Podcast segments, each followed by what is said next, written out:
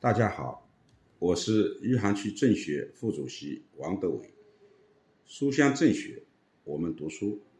今天我给大家推荐的这本书是《苦难辉煌》，作者金一南。我从哪里来？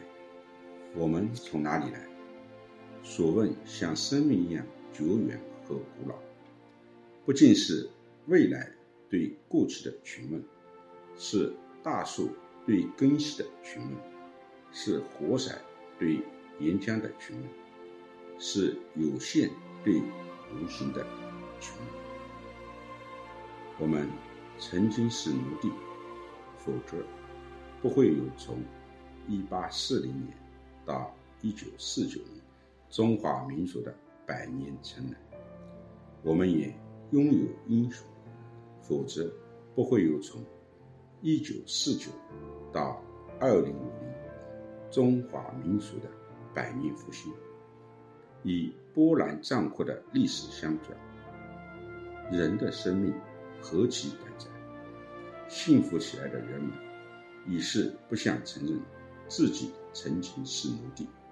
也不需要承认曾经有过英雄，不知不觉中，自己那部热血奔涌、震撼人心的历史，被荒去、抽干了，弄成一部枯燥、干瘪的室内标本，放在那里无人问津。历史命运遂变成个人命运，众生。便只有在周瑜八卦面前成王成华。我们没有再丢掉自己的宝藏吗？瞿秋白说：“人爱自己的历史，好比鸟爱自己的翅膀。轻勿撕破我的字，不能深刻感受过去，怎么活得腾飞的翅膀？”狄德罗说：“除去真理和美德，我们还能为什么事物感动呢？”把他的话反过来试问：若除其个人富足，便不再为其他事物感动，又怎么活得挺实生气的脊梁？钱包鼓起来。就致力于世界民族之林的吗？兼从个人苦乐出发，中华民族永远出不了孙中山、毛泽东。不是要你到历史中去采摘耀眼的花朵，应该去获取永远一般硬语奔腾的地火。法国年节大学派史学大师李希安。费弗尔说过一句话：“在动荡不安的当今世界，唯有历史能使我们面对生活而不感到胆战心惊。”这个著有“为历史而战斗的人早已去世”，其话语仍然在新世纪全球动荡的回音壁上回响。对中华民族来说，需要前赴后继的事业依然在继续。我坚信，今天为中华民族复兴默默工作、以坚韧奋斗的人们，必能从我们的过去吸取丰富的营养。不论我们如何富强，也永远不要改变国歌中的这一句：“起来。”不愿做奴隶的人们，把我们的血肉铸成我们新的长城。不论我们如何艰难，也永远要记住国际歌中的这一句：从来就没有什么救世主，也不靠成仙皇帝。物质不灭，宇宙不灭，唯一能与苍穹比阔的是精神。任何民族都需要自己的英雄。真正的英雄，具有那种深刻的悲剧意蕴，不走，但不参加收获，这就是民俗伎俩。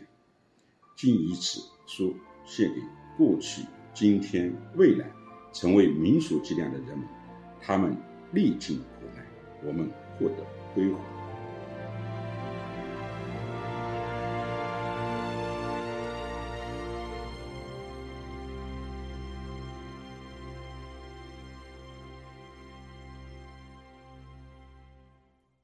我心归处是敦煌，读樊锦诗自述。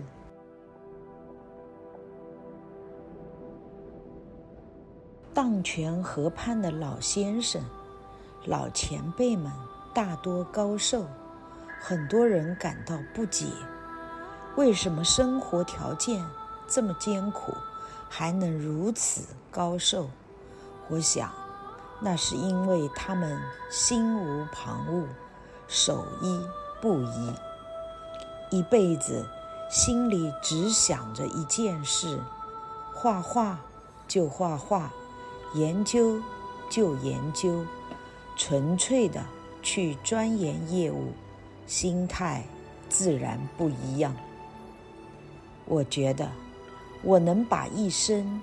奉献给敦煌莫高窟的保护事业，能够为这样一个绝无仅有的人类最伟大的文化遗产服务，非常幸运。如果还有一次选择，我还会选择敦煌，选择莫高窟。衰老和死亡是自然的规律。其实，真正让人感到悲哀的，是人生有许多遗憾无法弥补；真正让人感到恐惧的，是不知心归何处。死亡会使我们无可奈何地告别生命中那些有价值的事物，使我们放下那些饶有趣味。和意义的事业，使我们再也没有机会重新来过。所有你所喜欢的、不喜欢的、留恋的或者厌弃的，全部都将离去。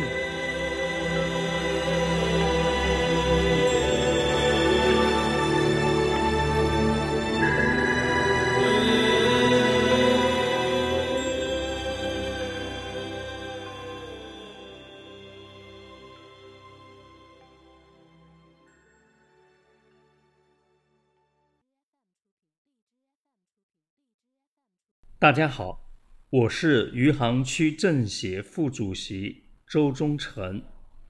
书香政协，我们读书。今天我给大家推荐的这本书是《浙江文化印记》。这本书很有价值与意义。国际学术界曾普遍认为，中华文明的起始时间为商代。是四大古代文明中最晚产生的。然而，随着对良渚古城遗址和良渚文化研究的深入，这一传统观念已经被彻底改变。良渚古城的规模、墓葬的等级与分化、玉器所体现的权力与信仰等，都反映出社会。已经进入了成熟的国家文明阶段。良渚文明与古埃及、苏美尔、哈拉帕等文明处于相同的时间阶段。如果能以国际上所用的文明标准来衡量良渚，显然并不科学。科林·伦富鲁先生认为，中国的新石器时代。是远远被低估的时代。良渚遗址在很大程度上已经达到了国家的标准。如果你有时间，请看这本书，它会改变对我们良渚的看法。谢谢。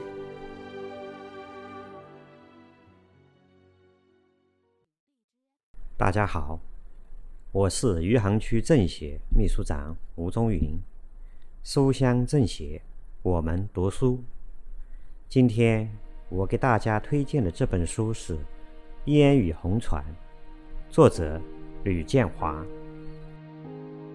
因为这本书讲述了母亲船的故事。一叶红船在北京孕育，在上海制造，在嘉兴南湖起航。红船开启党的跨世纪航程，红船精神成为中国革命精神之源。这里，我跟大家分享本书开篇的一段文字：“红船之名不在其色，而在其意。有一条船，静静地停靠在嘉兴市南湖景区湖心岛东南角边。从1959年到今天。”他在这里已经有半个多世纪了。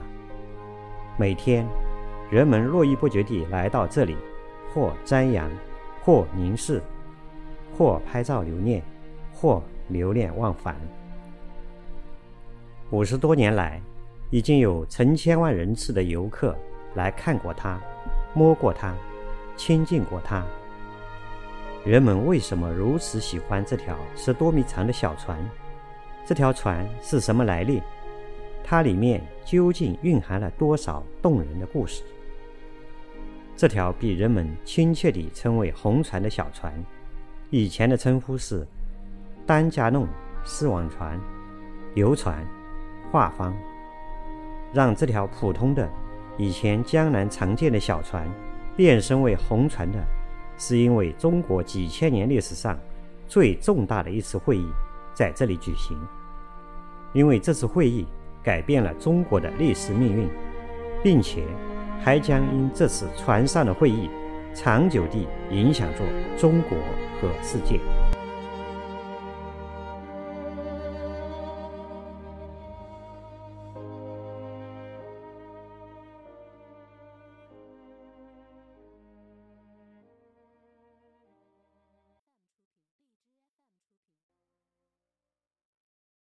大家好，我是余杭区政协张景。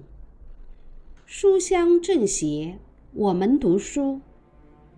今天我给大家推荐的这本书是《月上》，作者陈星。为大家推荐这本书的原因是：你以为这是神话，其实这是真实生活。下面我为大家分享一个片段。吴伟人在二十一岁之时，还是一个面朝黄土背朝天、双腿沾满泥的农民，还是一个劳动时汗如雨下的生产队长。每天收工之后，骨头累得快散架的他。总爱用童年的嫦娥故事疗乏疗泪，让美丽且飘逸的神话传说令自己放松，以便在第二天星光阑珊时再奔向瘠薄的土地，继续挥汗如雨至诚的付出。而此前，美国、苏联。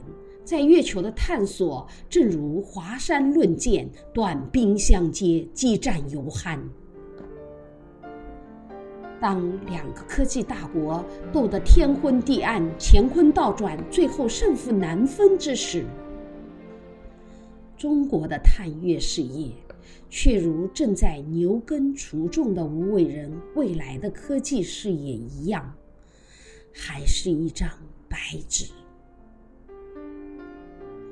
起点很重要，起点也不重要。中国人妇孺皆知的龟兔赛跑，便能回答这个起点为什么既重要也不重要的问题。